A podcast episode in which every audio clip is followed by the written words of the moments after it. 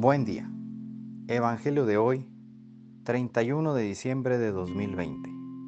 Mi nombre es Ignacio Salinas. Pertenezco a la Iglesia San Patricio del Ministerio de Estudio Bíblico Nazarenos Católicos. Del Santo Evangelio según San Juan, capítulo 1, versículos del 1 al 18. En el principio ya existía aquel que es la palabra y aquel que es la palabra estaba con Dios y era Dios. Ya en el principio Él estaba con Dios. Todas las cosas vinieron a la existencia por Él, y sin Él nada empezó de cuanto existe. Él era la vida, y la vida era la luz de los hombres. La luz brilla en las tinieblas, y las tinieblas no la recibieron. Hubo un hombre enviado por Dios que se llamaba Juan. Este vino como testigo para dar testimonio de la luz, para que todos creyeran por medio de él. Él no era la luz, sino testigo de la luz.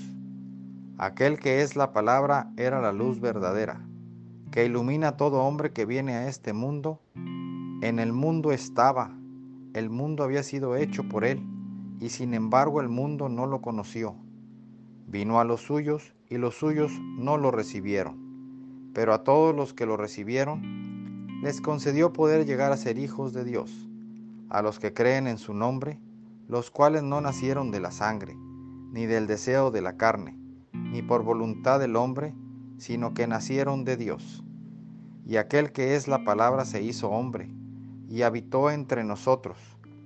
Hemos visto su gloria, gloria que le corresponde como a un unigénito del Padre, lleno de gracia y de verdad.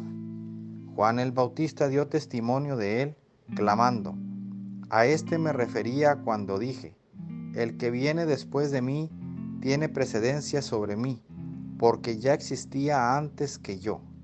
De su plenitud hemos recibido todos gracia sobre gracia, porque la ley fue dada por medio de Moisés, mientras que la gracia y la verdad vinieron por Jesucristo.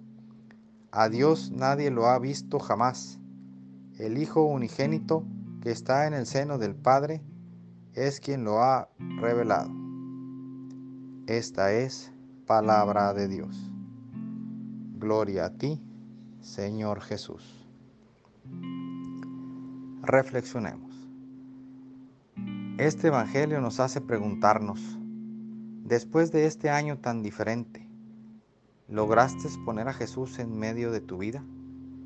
¿Lograste entender el propósito de todo lo que está ocurriendo?